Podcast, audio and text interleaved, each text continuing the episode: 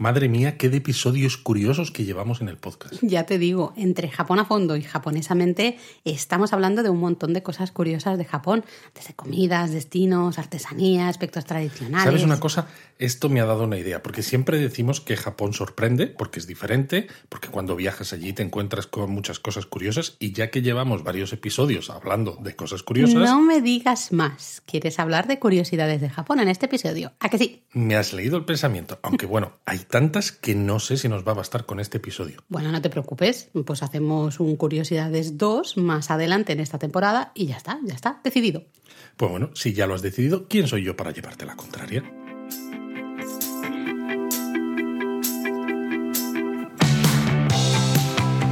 Bienvenidos a Japón a Fondo, El podcast sobre Japón de la mano de japonismo. patrocinado por Lexus, Experience Amazing. Pues como decía al principio, Japón es un destino que no deja indiferente. Cualquier persona que visita el país vuelve encantada y con muchas imágenes curiosas en la retina. Además, yo creo que en, el- en ese primer viaje, ¿no? Uno siempre encuentra muchas cosas que, que te van a sorprender, ¿no? Esas curiosidades de Japón, yo creo que son las que hacen que el viaje sea más especial si cabe. Efectivamente, incluso si ya has estado Mm. en, Japón antes, en Japón antes, porque vas a encontrar nuevas curiosidades que antes no habías visto, o incluso, sobre todo, si lees y escuchas contenidos de japonismo. Por ejemplo. Por ejemplo, porque Por claro, vas a conocer Japón mm, a fondo. Oh, hostia, me ha gustado te- esto. te lo me has ha hecho gustado. venir muy Me ha bien gustado, esto, vas a ¿eh? conocer Japón a fondo y claro, eh, muchas de esas cosas que antes veías y no le dabas el contexto, ¿no? No sabías qué significaba, pues dices, anda, qué curioso. Anda, qué curioso. Pues oye, yo creo que a continuación podemos empezar a hablar de algunas de estas curiosidades, ¿no? También para que la gente sepa un poco qué encontrar en Japón, o más que, en- que encontrar hacia dónde mirar, ¿no? En qué fijarse y también entender ciertos contextos, ¿no? Para, para comprenderlo todo todavía mejor y disfrutarlo todavía, ¿no? Mucho más. Vale, pues, Pues venga, vamos a empezar. ¿Y qué te parece si la número uno hablamos de, por ejemplo, la comida de plástico? Porque es algo que se ve a menudo por las calles y que quizá mucha gente que va, esto a lo mejor sí que lo tiene ya en la cabeza. Sí, ha aparecido en muchos sitios, ¿no? Yo creo eh, esa comida de plástico en, en los escaparates de los restaurantes. Ya, el propio concepto ya es un poco extraño, ¿no? Que un restaurante tenga un escaparate con una muestra de todos los platos o casi Ya todos los platos que tiene en su menú en versión plástico. Eh, Ya eso es como muy sorprendente, ¿no? Sí, porque además cuando estáis viendo esos escaparates, realmente es que parece que, que han hecho el plato de, co- de comida Y lo han puesto, ahí, ¿no? y lo han puesto ahí. Dices, pero ma- madre mía, lo que es curioso de esto, aparte de que exista, ¿no? Porque no existe de la misma manera ni parecida en otros países, es que mucha gente te dice, es fácil pedir comida en Japón porque tienes los escaparates con las muestras y puedes señalar lo que quieres y es como, pero vamos a ver. Los escaparates están fuera. Tú una vez que entras en el restaurante no sales con el camarero para señalar Bueno, el, si hace falta, sí, oye, Sí, no pasa pero bueno, nada. que ahí Si lo bueno es que en muchos sitios tienen las cartas con fotos y todo eso. Bueno, pero si no, tú le dices al señor camarero, venga usted, venga usted, le haces así como el manequineco con la manita, ¿eh? le haces, ven, ven para acá, ven para acá, te lo llevas fuera, le señalas el plato que quieres y os volvéis para adentro todos contentos y felices. Aquí todo vale, Luisete, para comer todo vale. Hombre, mejor que quedarse con hambre, eso está clarísimo. Está. Pero bueno, estas réplicas de comida de las que hemos hablado en japonés reciben el nombre de sampuru. Y diréis, y, y esto no suena muy japonés precisamente. Siempre, siempre, siempre, sample, Exacto, sample, en, en- en- en estadounidense ¿eh? sería. es efectivamente. Y hay ciudades como Guyo Hachiman. Oye, que no, no has dicho qué significa sample Ah, claro, en, en eh, inglés. Claro, ¿no? no, no lo he dicho porque, claro, lo tengo tan Te has, que- interiorizado. te has quedado alucinado con mi tu con mi- nivel de pronunciación, claro, exacto. Sample, ¿no? Es una muestra. Ujú, y al final, es. porque esos son estos platos, ¿no? Muestras de lo que luego el restaurante sirve en su carta. Y decía que ciudades como Guyo Hachiman, que está en la prefectura de Gifu y que hemos visitado en varias ocasiones, y tenéis artículos en la web, Una, una ciudad preciosa, bueno, un Preciosa, pueblecito. sí, es un- Muy, muy bonito. La parte histórica del pueblecito es una es una pasada.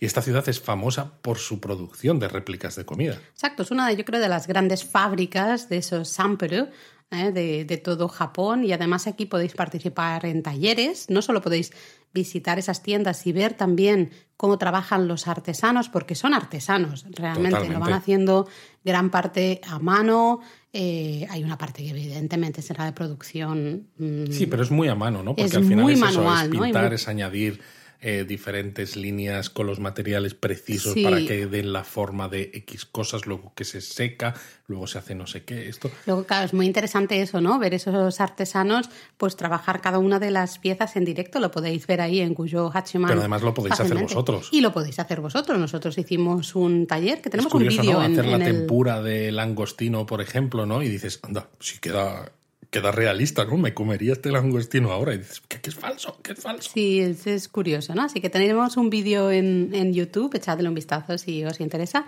Y bueno, si Guyo Hachiman os pilla un poco a desmano, no llegáis a ir en vuestro itinerario, pero os interesa todo el tema de réplicas de comida y a lo mejor comprar alguna réplica para, pues para regalar o para autorregalaros, pues en la zona de Asakusa también hay, varias tiendas donde podéis comprar también esas réplicas de, Qué maravilla. de plástico.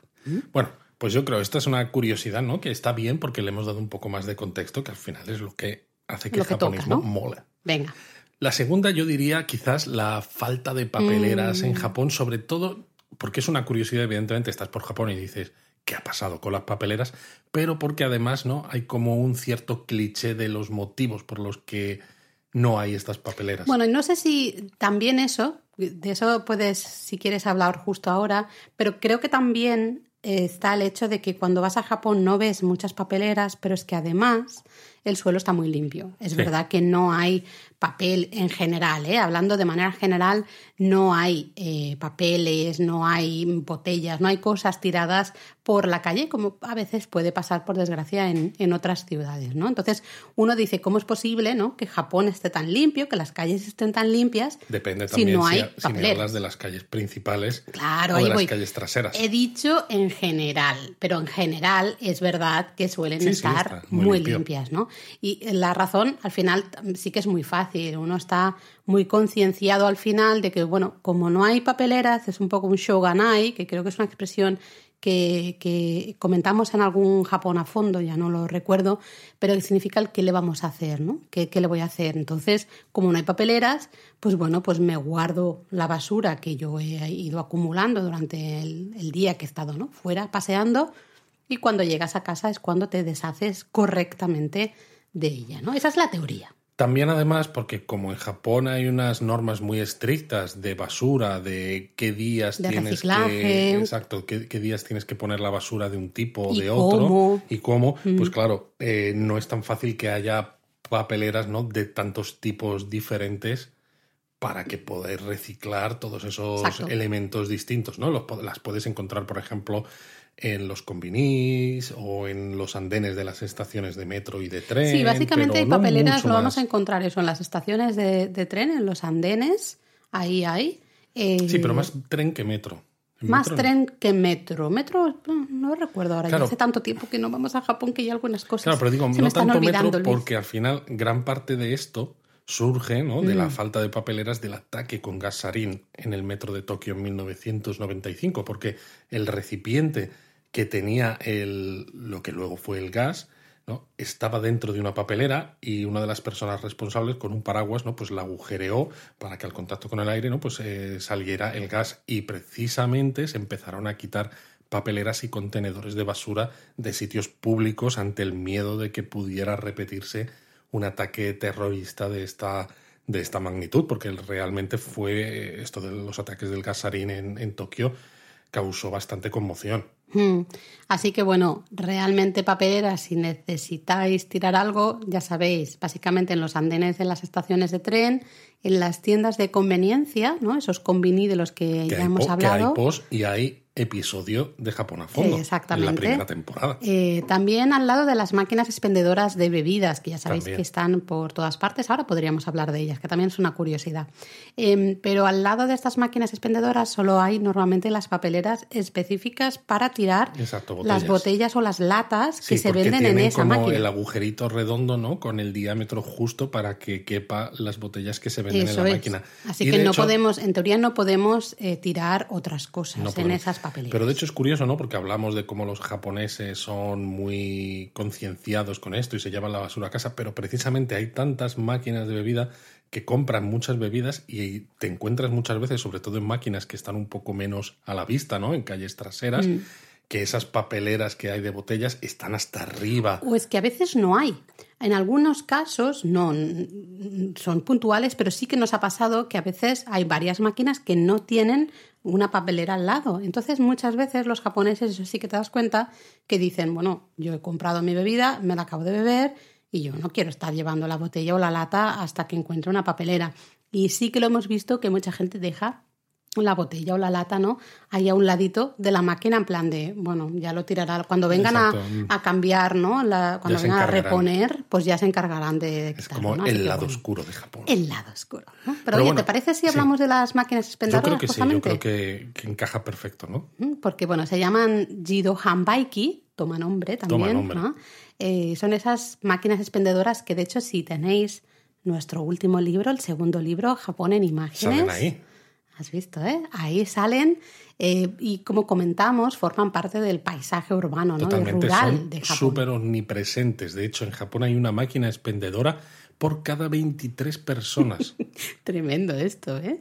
Además es que os los vais a encontrar en los lugares más sorprendentes. Si estáis haciendo una ruta de senderismo en medio de, de, eh, de una montaña y de golpe hay como una plazuela donde a lo mejor hay algún puestecito de comida o algo así, ¡pum! Tenéis ahí varias máquinas expendedoras, ¿no? O estáis en medio del campo, eh, pues caminando, por ejemplo, yendo en bicicleta por una carretera, por medio del campo, campos de arroz, y ¡pum! Te encuentras una Exacto. máquina ahí en medio, ¿no? Lo que pasa que Curioso. precisamente están por todas partes que tendemos a pensar que siempre vamos a encontrar alguna y hay pocos casos, pero cuando pasan esos casos en los que no hay máquinas expendedoras, como, pues no lo sé, en Taketomi, ¿no? Ah, cierto, es verdad. Y que dices, ¿qué está pasando aquí, no? Porque a veces cuentas con esas máquinas para Mm. Bueno, es que decir, es- voy a salir a comprarme una bebida, ¿no? Que me apetece tomar algo, ¿no? Que no sea simplemente el agua del grifo, porque como es tan frecuente encontrarlas y es tan fácil, pues dices, ay, pues me voy a tomar un calpis, por es ejemplo. que es una de las Pues cosas no. que más echas de menos cuando viajas a otros sitios que no son Japón. En Japón, cuando tienes sed, lo tienes súper fácil. Ya te digo. Compras, eh, compras bebidas o bien en alguno de estos combini o si estás en lugares un poco más remotos o menos, ¿no? A lo mejor no te encuentras un combini, pero te vas- te vas a encontrar una máquina expendedora, ¿no? Una Jito Hanbaiki de estas que, que decíamos. Em, y en cambio, es eso. Luego estás viajando por otros países y dices, tengo sed, ¿y ahora qué hago? ¿Qué hago? Exacto. Espera, mira, entramos a un supermercado a ver si tienen una parte de bebidas frías, no sé qué. Es mucho más incómodo, ¿no? Es mucho en más eso incómodo. Japón lo tiene, vamos, es súper fácil, especialmente en verano, que hace En mucho verano. calor. Pero es que en invierno también, es genial, también. porque Sí, claro, sí, sí. normalmente estamos acostumbrados a que las veces que hay máquinas de este estilo, ¿no?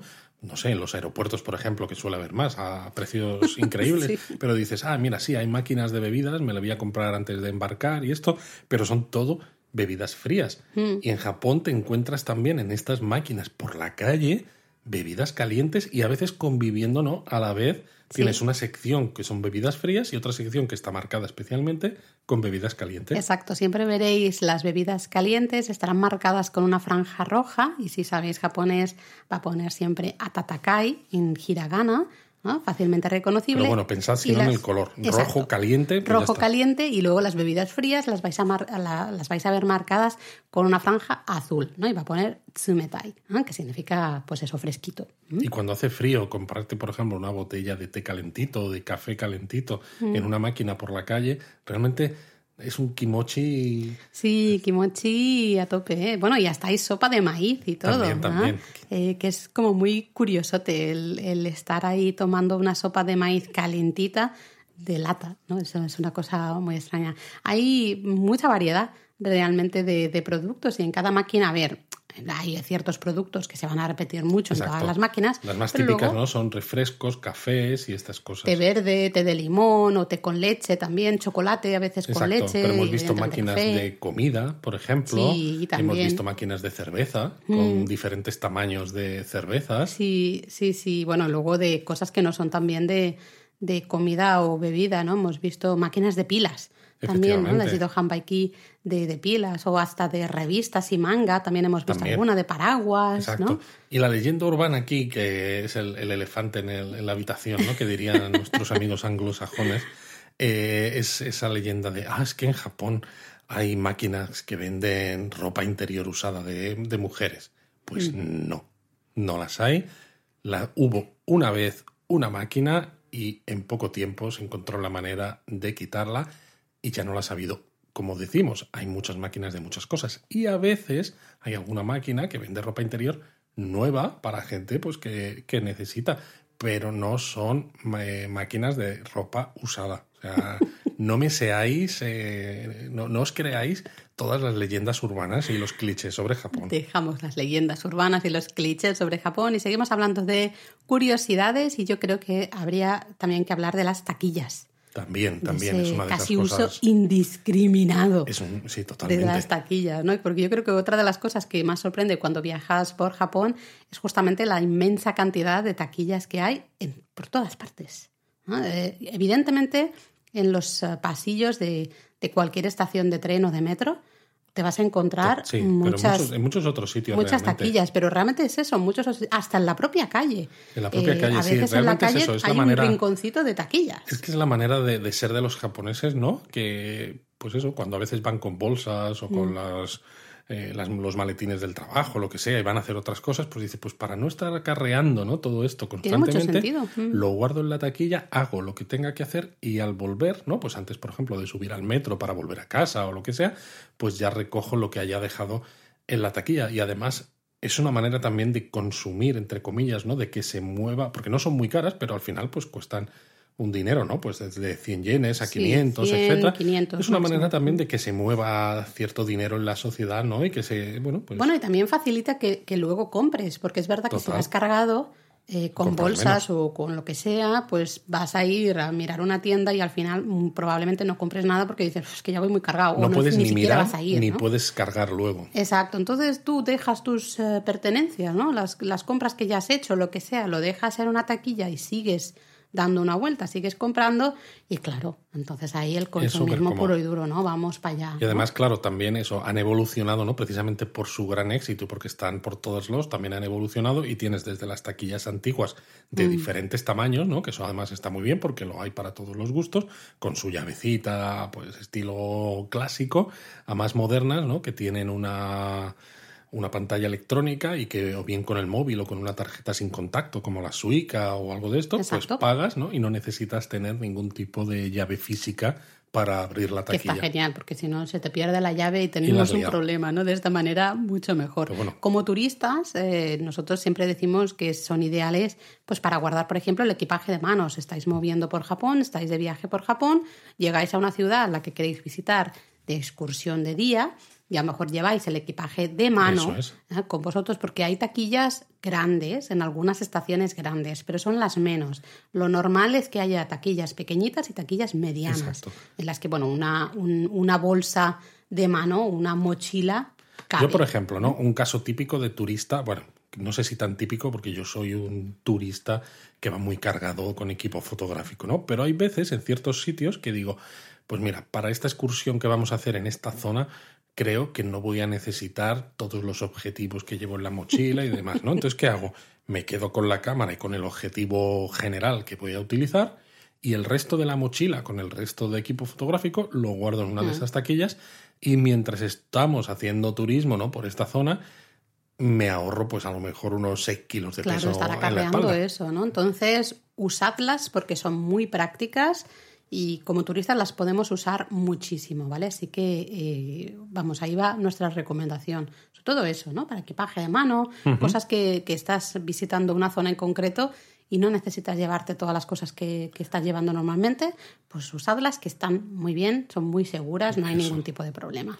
Pero bueno, yo creo que estamos hablando de un montón de cosas y me falta a mí hablar de una de mis, de mis favoritos, de estas cosas que yo cuando voy a Japón digo, bien, ya estamos en Japón. Y no es el calpis. Y no es el calpis, No de es el calpis. Es muy diferente. Yo creo que sé por dónde vas. Sí. Diría que es muy diferente. No, es una de estas cosas que a veces cuesta hablar de ellas porque es como muy íntima, ¿no? Me, me refiero al Muy washlet, ¿no? íntima. Estos retretes japoneses llenos de botoncitos que parecen sacados de una película de ciencia ficción, porque a mí me encantan. O sea, es, es, es, es una experiencia que dices, ¿cómo puede ser que algo tan prosaico sea tan maravilloso? La verdad es que sí, hablamos aquí del retrete de estilo occidental, ¿eh? de ese washlet que ha dicho Luis, porque lo que Bueno, es el retrete retrete, tradicional occidental japonés. moderno. Sí, porque los hay también de estilo occidental como los de aquí, es decir, normal, sin absolutamente sin botoncitos. Pero luego también el retrete tradicional japonés, eh, pues no es nada cómodo para la gran mayoría de occidentales. Entonces. Básicamente eh, es un agujero en el suelo. sí, tienes que no ponerte de cuclillas y ahí hacer tus cosas. Y Si tardas mucho, pues te cansas, digamos. Entonces, bueno, vamos a dejarlo. Sí. Em, Vamos a hablar eso del, del washlet, que sí que es una gran curiosidad, ¿no? Porque realmente en muchas ocasiones te sientas y ya solo sentarte, el asiento está calentito y dices, "¿Eh? ¿qué pasa aquí, no? Y luego hay esos botones que Con chorritos. con chorritos y chorritos de diferentes intensidades. A veces hay diferentes como movimientos del Exacto. agua. Puedes adelantarlo, atrasarlo para ahí, que ahí, para que den el para que el punto exacto.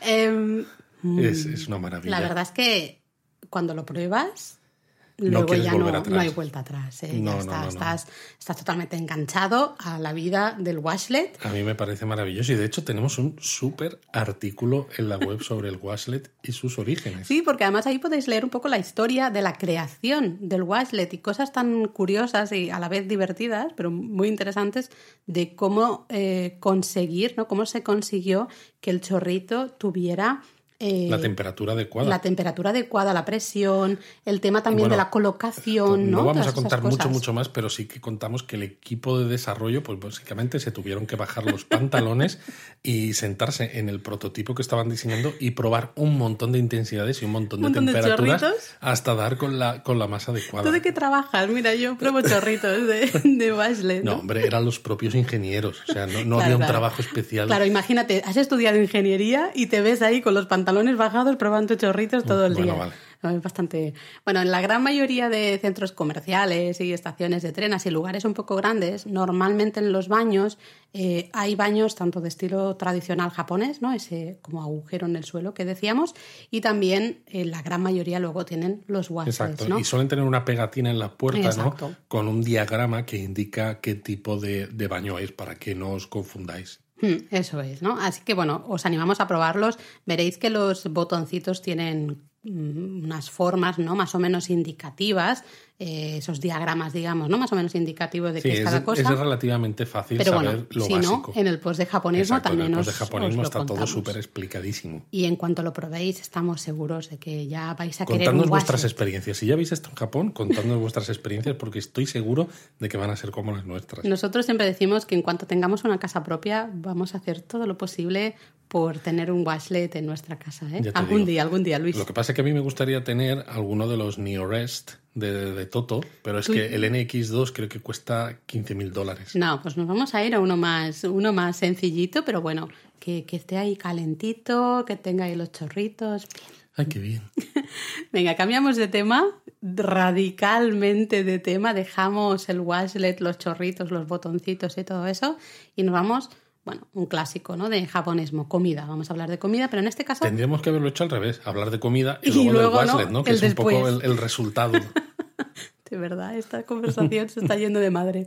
Bueno, eh, una de las cosas también que sorprende mucho es que me- muchos restaurantes en, en Japón, especialmente los de comida rápida o esos restaurantes como de menús del día, digamos. Comida ¿no? rápida japonesa. Exacto, comida rápida japonesa y, y esos teishoku, ¿no? Esos menús como del día. esa- Y en restaurantes de carretera también es bastante frecuente. También, de es estos que en encuentras muchos- en, como en estaciones de descanso, ¿no? Sí. En- cuando, cuando paras, estás en una autopista, no una autovía y, y demás. Sí, exactamente, ¿no? Entonces, eh, el funcionamiento es un poquito diferente porque normalmente nosotros estamos acostumbrados, ¿no? Entras a un restaurante, pides al camarero lo que quieres comer, te lo sirven y luego pagas y, y adiós, ¿no? Y te vas. Eh, en cambio, en estos lugares que os decimos, normalmente hay una máquina de tickets de comida que puede estar o en el exterior o justo en la entrada, ¿no? Del restaurante y tú tienes que comprar primero el ticket de comida Mm, exacto. para luego darle ese ticket al, resta- al, al camarero y ya el camarero pues lo pide a cocina y te lo sirven y ya está, y te vas cuando quieras porque evidentemente ya está pagado. Ya lo has pagado. ¿no? Entonces lo veréis eso, como decía Luis, en esos restaurantes de carretera, también en muchos restaurantes de, de Donbury, esos cuencos de arroz de los que hablamos también en el podcast, también eh, restaurantes de ramen, restaurantes Es curioso porque de, hace, que, hace, que el, servicio ¿no? de, de, mesa sea mucho más rápido. Más porque rápido. claro, los camareros no tienen que estar tomando las comandas, con lo cual simplemente en el momento en el que tú te sientas, como ya saben que si te has sentado es porque has comprado los billetes, los tickets de comida, se acercan a la mesa, recogen esos tickets y los entregan en cocina. Entonces el proceso es mucho más rápido y la, la gente tarda mucho menos tiempo en, en, hacer todo el proceso, ¿no? Desde que entra al proceso... restaurante hasta que sales, tardas mucho menos que en un restaurante normal. Por Exacto, así hasta el proceso de salir, ¿no? Porque a veces aquí nos pasa de, en España, por ejemplo, ¿no? A veces tardas mucho en que te traigan la cuenta sí. y en pagar y no sé qué, ¿no? Espera, que quiero pagar con tarjeta, tal.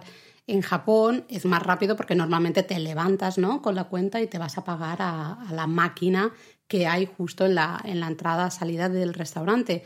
Pero ya de esta manera mucho más rápido, porque en cuanto acabas sí. de comer, te levantas y te vas, ¿no? Entonces es de ahí que estén mucho en estos restaurantes un poco de comida rápida, ¿no? Lo único que hay una peculiaridad y es que estas máquinas suelen aceptar únicamente billetes de mil yenes. Mm. Sí, pero bueno, si no tienes cambio en el propio Sí, los propios restaurante. camareros a veces te cambian. Sí, sí, sí, no, no hay problema. También, a ver, a veces puede ser un poco para los turistas, puede ser un poco, eh, no sé, complicado, ¿no? Ves la máquina y dices, madre mía, está todo lleno de botones. Más Eh, que complicado, yo creo que cuando eres un turista y quieres probar varias miedo, cosas ¿no? que es- es- no sabes muy bien qué quieres y que dices, ay, pues ahora esto, o ahora vuelvo a llamar al camarero y le pido No más puedes. cosas. Aquí, claro, tú ya has tomado la decisión al principio, ¿no? Entonces, bueno, podrías volver a levantarte, que no en todos los restaurantes te dejan, en, en algunos te dicen, lo que selecciona lo que quieres, pides y en el momento que hayas terminado te vas, ¿no? Entonces, pero claro, Pero bueno, hay que es entender que este tipo de restaurantes no son los típicos restaurantes Ahí. para ir a hacer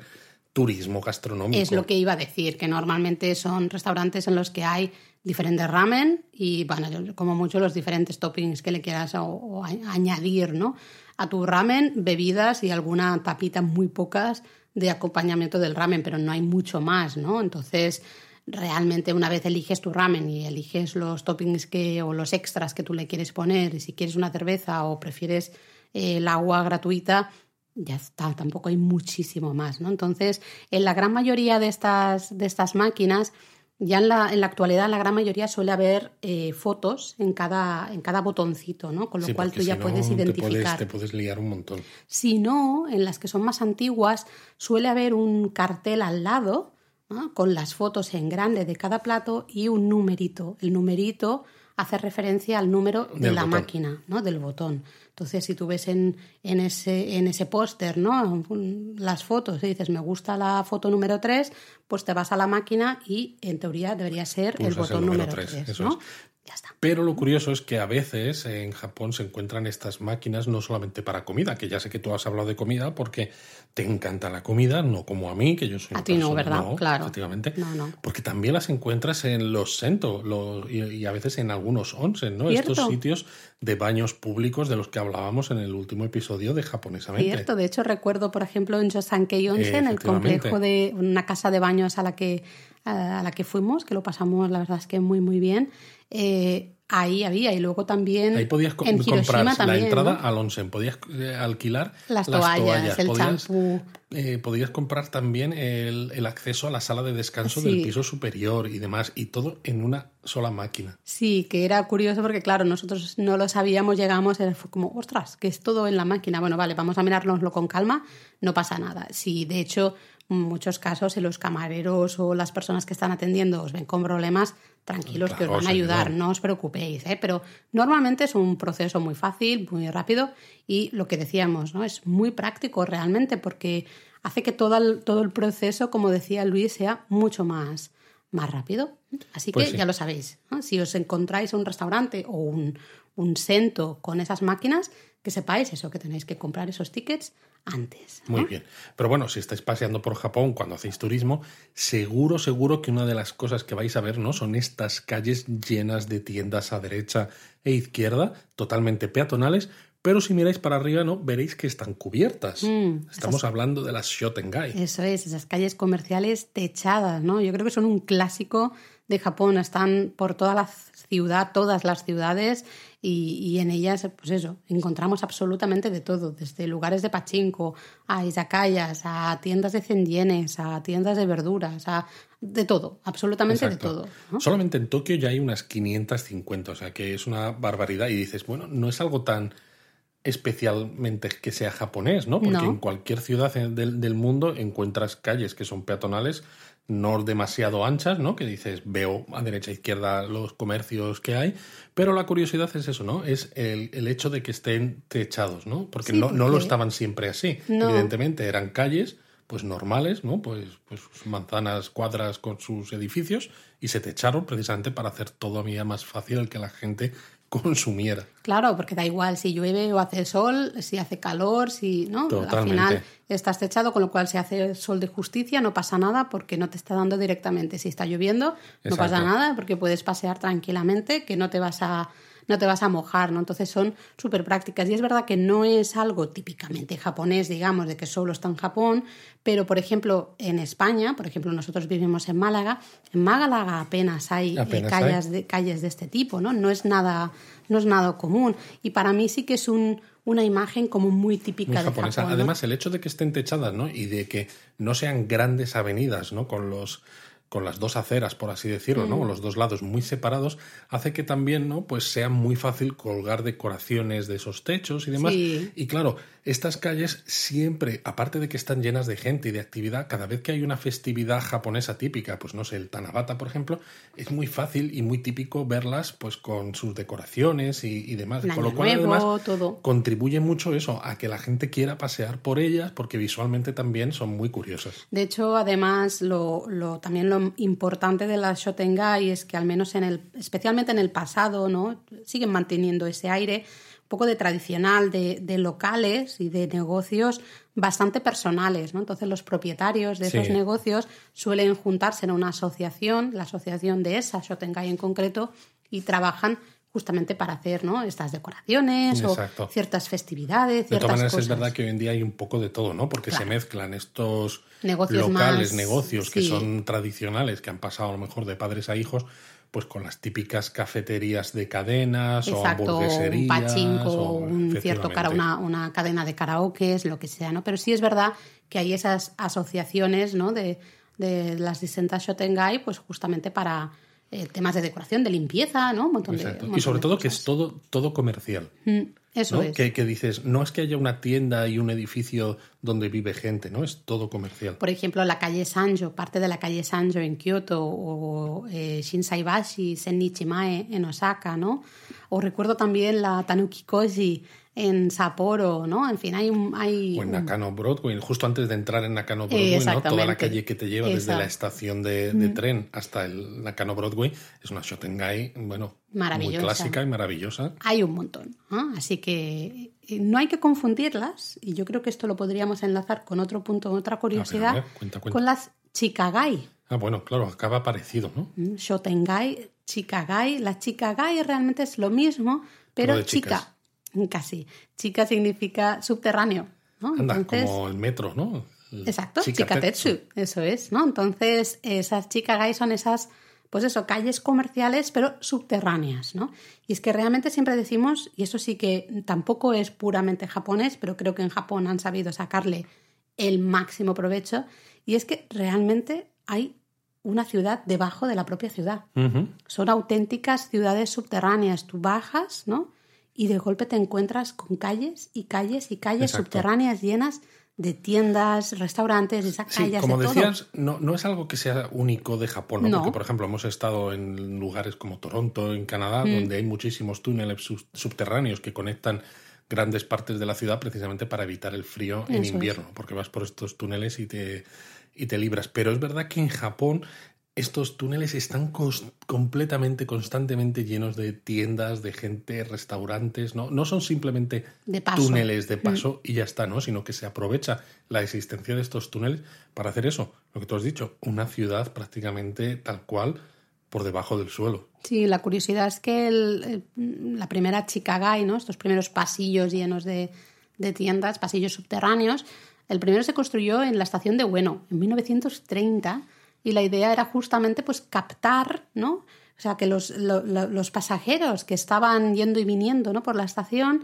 no salieran al exterior, que encontraran bajo tierra también todo entiendo, lo que pudieran necesitar. También entiendo que esto surja de esta manera en, en, Japón, porque claro, muchas de las grandes estaciones que hay, por ejemplo en Tokio, ¿no? Estabas hablando tú de que esto surgió en bueno, claro, mm. hay tantas líneas mm. conectadas que no siempre tienes los andenes exactamente en el mismo punto, ¿no? Con Cierto. lo cual necesitas conectarlos y los conectas por debajo de, de, del suelo, ¿no? Entonces ya que tienes todos estos pasillos y todas estas maneras de conectar las diferentes líneas, ¿por qué no utilizarlos para, mm. Bueno, pues para añadir negocios y generar servicios? Además hay de todo, exacto. hay peluquerías, hay sí, sí, es que hay de eh, todo. yo que sé, ya que la gente pasa por ahí en todo. grandes números, pues bueno. Además va muy bien. A veces hay pues lugares donde eh, no me sale la palabra ahora, eh, donde te limpian la ropa. Ah, sí. Tintorerías. Tintorerías, gracias. Tintorerías, con lo cual puedes dejar algo y luego al volver del trabajo a lo mejor ya recogerlo, recogerlo al día siguiente.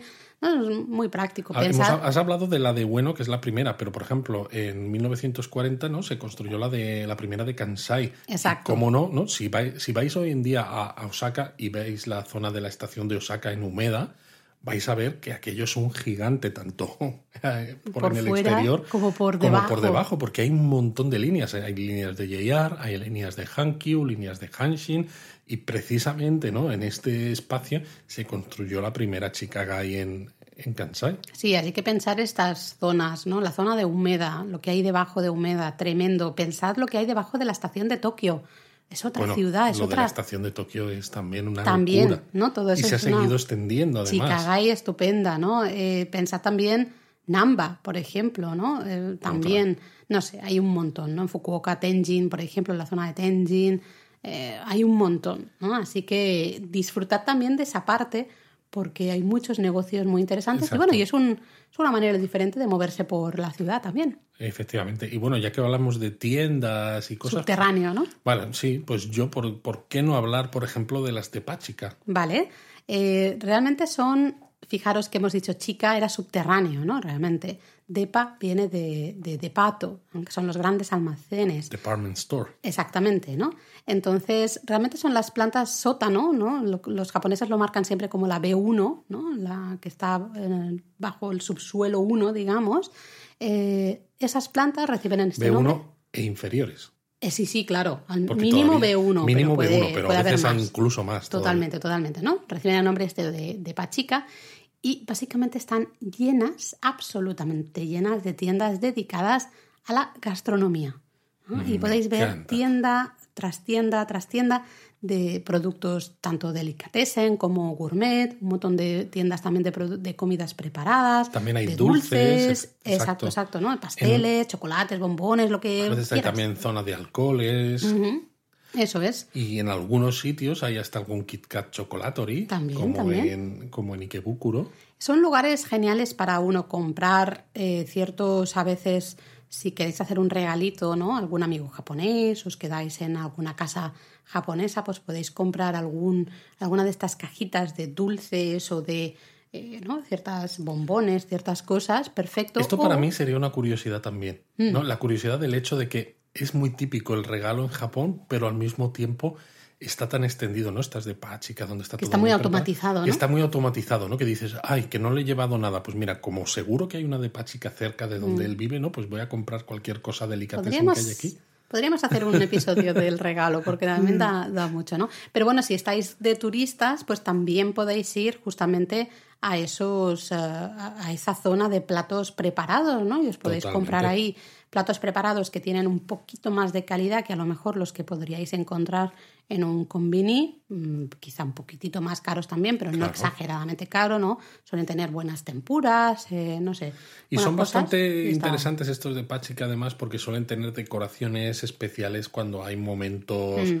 Importantes en Japón, ¿no? Por ejemplo, San Valentín, que es una fiesta que allí se celebra muchísimo, pues estas de Pachica se vuelven locos, ¿no? Todo lleno de corazones, de cosas de chocolate, chocolates. bombones, lo que sea, ¿no? Entonces es, es muy curioso de ver. Así que si Sí, estáis luego en Japón en algún Hinamatsuri, momento... ¿no? el Kodomonoji, luego los Total, regalos esos muchísimo. típicos de, de mitad de año y de final de año. Ah, ya hablaremos de- del Yo sí, regalo sí, en yo creo que Japón, se puede- se puede porque hablar. hay mucho. Venga, siga- ¿seguimos? Seguimos, seguimos. Yo creo que eh, ya que hemos estado en el subsuelo, ¿no? En el mundo subterráneo todo el rato, vamos a salir de nuevo a la calle. ¿Y por dónde sales? Eh, pues sale ¿Vas a por salir? escaleras. Ah, Ah, no, vale. bueno, podría ser como Mario. Y, Claro, salir podría salir por una alcantarilla. Por una alcantarilla. Y encima las alcantarillas, o más bien las tapas de alcantarilla en Japón, es que son muy sorprendentes. Bueno, son alcantarillas de diseño, yo diría.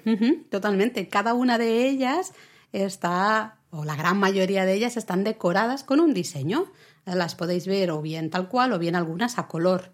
¿no? Y son maravillosas porque en muchos casos te presentan un poco la flora y la fauna de ese lugar, o los lugares típicos, o los festivales, o hasta las comidas típicas de esa ciudad Sí. o de esa región. Hemos encontrado algunos sitios donde hemos visto un diseño de alcantarillas, pero ha habido otros que incluso no tienen por qué ser lugares muy muy grandes ni muy turísticos, en los que hemos visto cuatro diseños. Guajima, por En ejemplo. Guajima, estaba Mm. pensando justo en eso, ¿no? Guajima, ¿no? Que está en la península de Noto, al norte de Kanazawa.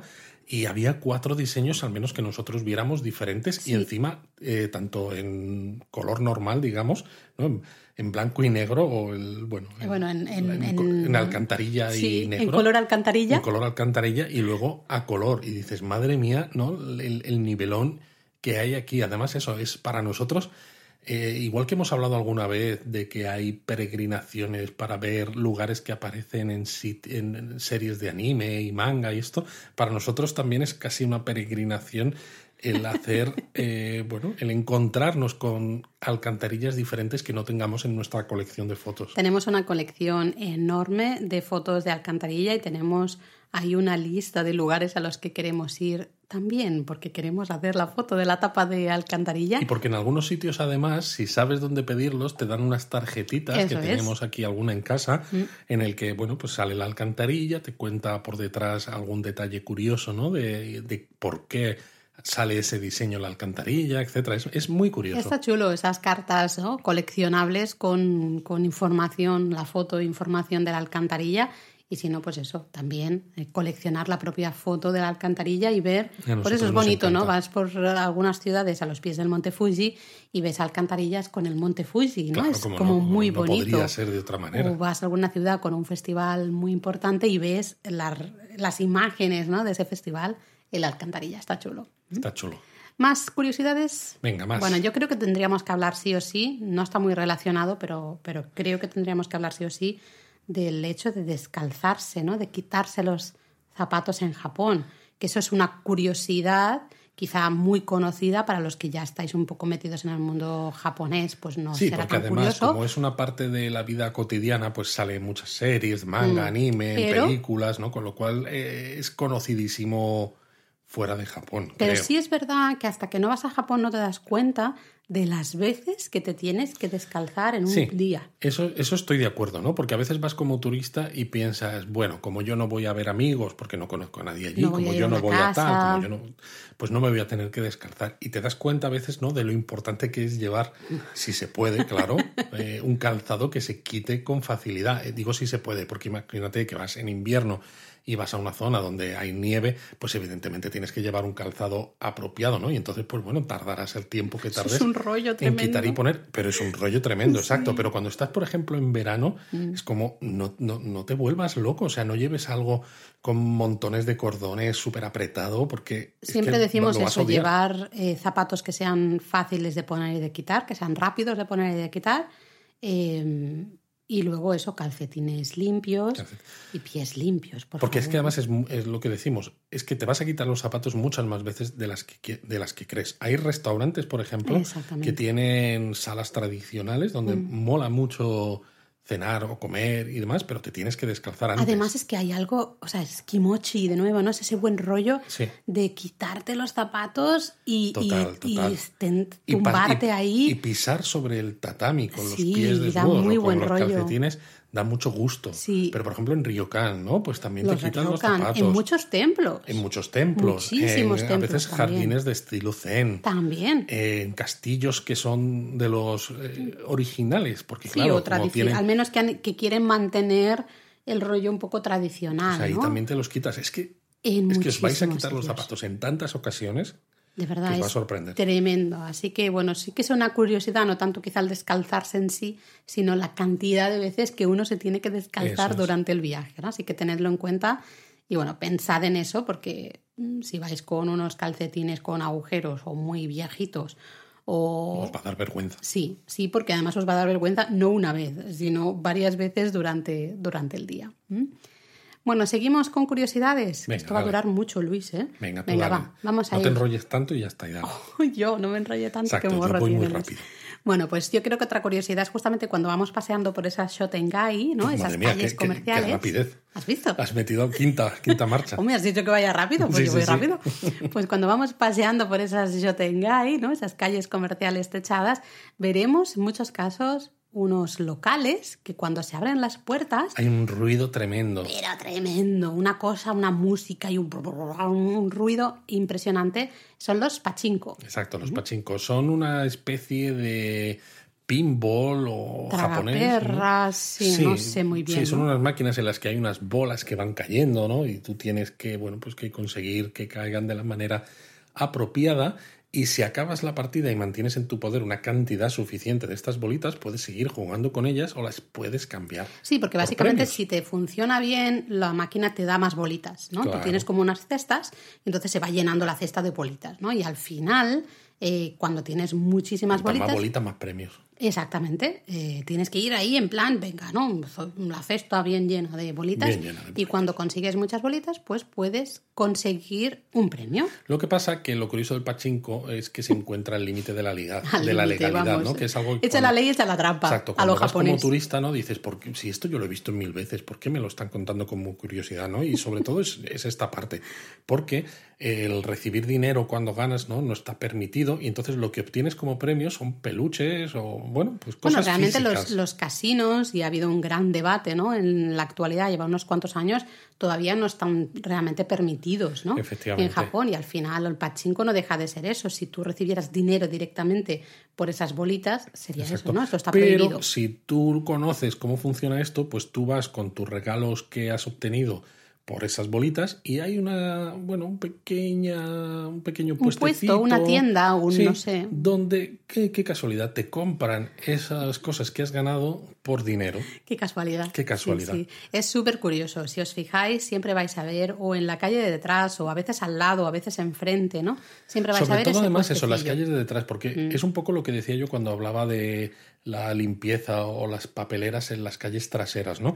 Es curioso a veces lo que cambia Japón cuando vas Sí. por la Shotengai, ¿no? Por ejemplo, ¿no? Y tienes las entradas, las puertas delanteras de los negocios a cuando te metes por las eh, calles aledañas traseras, porque parece otro mundo, porque parece que ahí ya nadie se mete salvo que tenga cosas un poco oscuras que hacer. Bueno, es el, al final pasa en todas partes, ¿no? Lo que se enseña y lo que hay, ¿no? el ura y el omote. Sí, enseñamos esos Es pachinko. No, no, nosotros damos, mira, te da un peluchito por todas estas bolas, ya está, nada más. Y tú vas con ese peluchito luego justo al local del propio pachinko, vamos a ver las cosas claras, y, y ahí mm, les das el peluchito y te dan el Exacto. dinero, ¿no? Pero como decíamos, echa la ley, echa la trampa. Y es Total. decir, los japoneses no son tampoco extraterrestres ni santos. Pero, ¿no? Ya que hablamos de esto, también hay que decir que existen un montón de puestos desatendidos, ¿no? Que muestran la has honradez. cambiado de tema del todo. No, porque es como la contraposición, ¿no? No son santos, pero al mismo tiempo a veces te encuentras, cuando vas sobre todo a veces por sitios más rurales,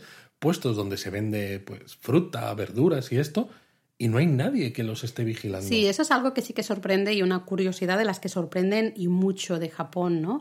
Eh, no sucede, también sucede en otros países, lo sabemos, pero evidentemente nosotros hablamos de Japón, Exacto. así que tenemos que ponerlo aquí en, en Esto valor. es ¿no? japonismo y no otros paisismos. Exactamente. Em, pero es eso, puestos. Puede ser alguien que tenga pues su, pues su huerto más o menos grande sí, sí. Y, y, pues deja ahí pues todas sus verduritas, hay una cajita, hay un cartelito Hay un que pone el que precio dice cuánto cuesta, exacto. y tú eh, metes el dinero, tú coges lo que tú quieras y metes el dinero en la cajita. Y se sabe, se espera que todo el mundo sea honrado y tú, si tú coges y se lleve la un cantidad, que se lleve la 100 cantidad yenes, pues, correcta, ¿no? No que se lleve más o no que se lo lleve sin sin pagar, pagar, ni etcétera, etcétera. etcétera. ¿no? No hay nadie que controla, no hay Y lo curioso es que esto lo hemos visto en muchos casos en zonas rurales que puedes pensar, claro, porque son zonas rurales, la gente se conoce, es otro estilo de vida.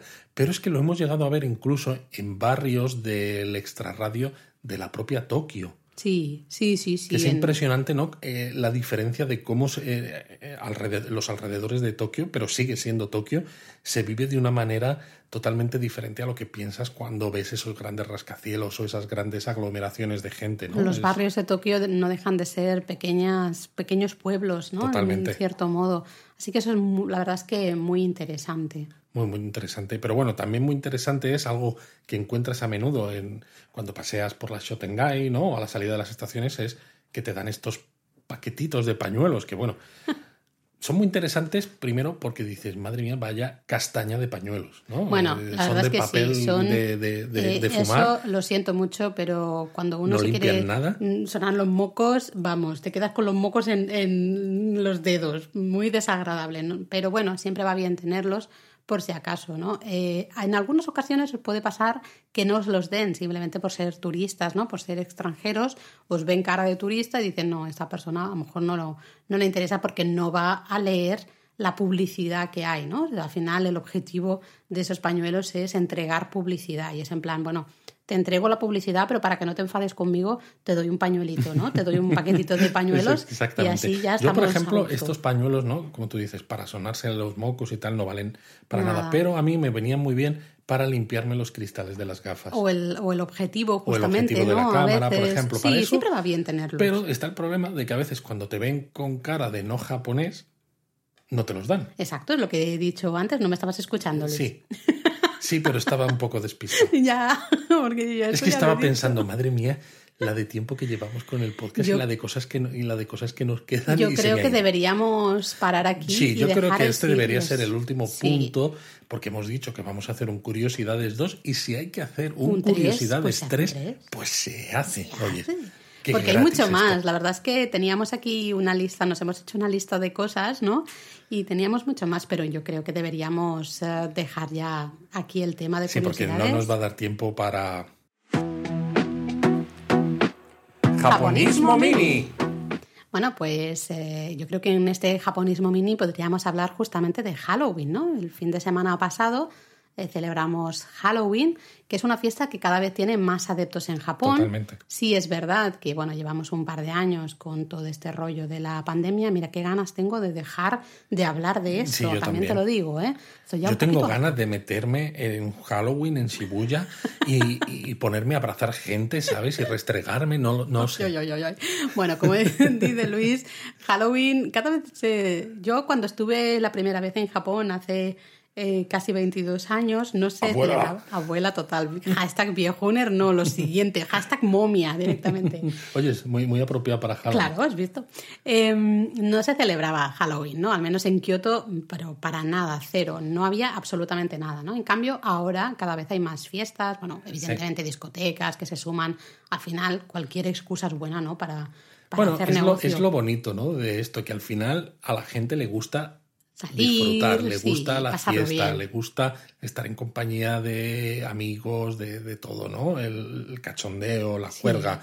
Y bueno, pues el Halloween se ha convertido en eso, en una excusa perfecta, pues para pasárselo bien, en un momento además en el que todavía queda, falta algo de tiempo para las celebraciones de Navidad, fin de año, ¿no? Eh, ya ha pasado algo de tiempo desde el verano, ¿no? Entonces dices, jo, ¿qué hacemos Nos entre medias? Pues aquí. nos viene maravilloso. De hecho, hicimos un directo en nuestro canal de YouTube en el que contábamos un montón de curiosidades de Halloween y de hecho explicábamos la historia, algo que hasta esa época en español no se había dignado nadie a, a contar. Luego nos lo copiará todo el mundo, Bueno, pero bueno, pero ¿qué le vamos está. a hacer? Pero que sepáis que japonismo lo hizo primero. Lo hice primero. Y también en el post os contamos pues toda esta historia, las curiosidades y también dónde se celebra ¿no? más Halloween, porque todos conocemos esa celebración popular de Shibuya, ¿no? En el, en el pase de, paso de peatones de Shibuya, que se junta muchísima gente siempre el fin de semana eh, previo a Halloween, menos este par de años que la cosa ha estado ahí malita. Pero normalmente se junta muchísima gente, todo el mundo va disfrazado, muchas fotos, mucha alegría, mucha fiesta, eh, pero no es el único lugar, también hay celebraciones con más tinte familiar, ¿no? Hay desfiles de disfraces, hasta competiciones de disfraces un montón de sitios, en la web lo, lo tenéis, ¿no?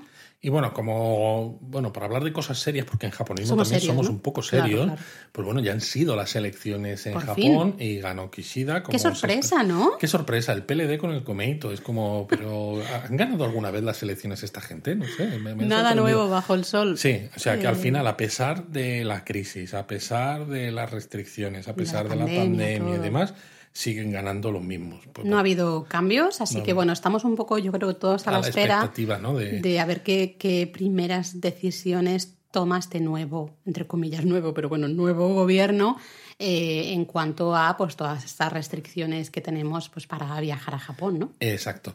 Y bueno, nos metemos ya con los comentarios de fans, porque oye, si siempre lo hacemos, y si queréis eh, decirnos algo, si queréis que hablemos de algún tema concreto, contádnoslo porque luego os lo vamos a decir aquí, y os vamos, claro, lo vamos a leer. Claro, mira, Marta, por ejemplo, nos comentaba sobre nuestro último episodio de Japón a fondo, en el que hablábamos de los fideos. Decía, madre mía, pedazo episodio. Y qué hambre, por favor. Y yo aquí tomándome un café con leche, ¿no? Dice, ahora un buen ramen me lo comía sin pensar, ¿no?